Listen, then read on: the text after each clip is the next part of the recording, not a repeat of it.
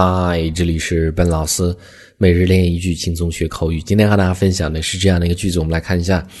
I had tried sushi before, but I hadn't been to that particular restaurant. It just opened, so I thought I'd give it a try. 所以呢，我之前是有吃过寿司，但是呢，我没有去过那家店去吃过。那是一个新开的一家店，所以呢，我想着我应该去试一下。我们看中间发音的细节啊。I had tried sushi before. I 双元音，嘴张大，饱满。I had tried 中间的 I 也是一个双元音。I had tried sushi sushi she 这么去读啊。Sushi before. I had tried sushi before, but I 连读。But I, I 依然是一个双元音。But I hadn't, hadn't 注意啊，否定啊，hadn't been to that particular restaurant. Been to 去过的意思。That, that 浊辅音咬舌头，在这儿的 th 啊，that 特没有读出来。Particular 那一家，特别的那一家。Particular, particular 怎么去读啊？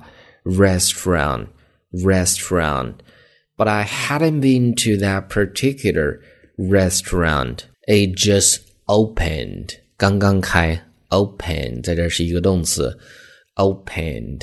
o 是一个双元音，o 嘴张大饱满一些。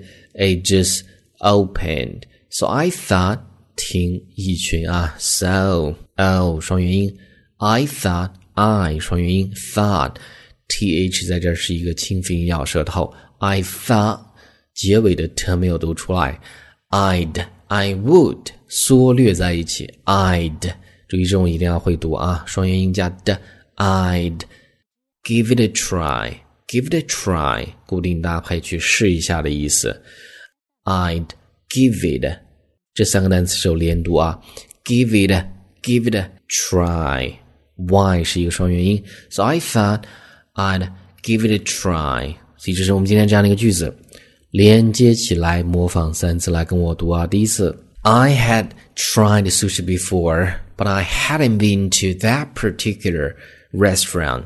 It just opened, so I thought I'd give it a try. 第二次，I had tried sushi before, but I hadn't been to that particular restaurant.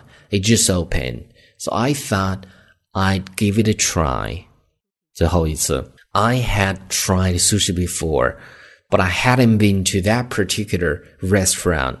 It just opened. So I thought I'd give it a try.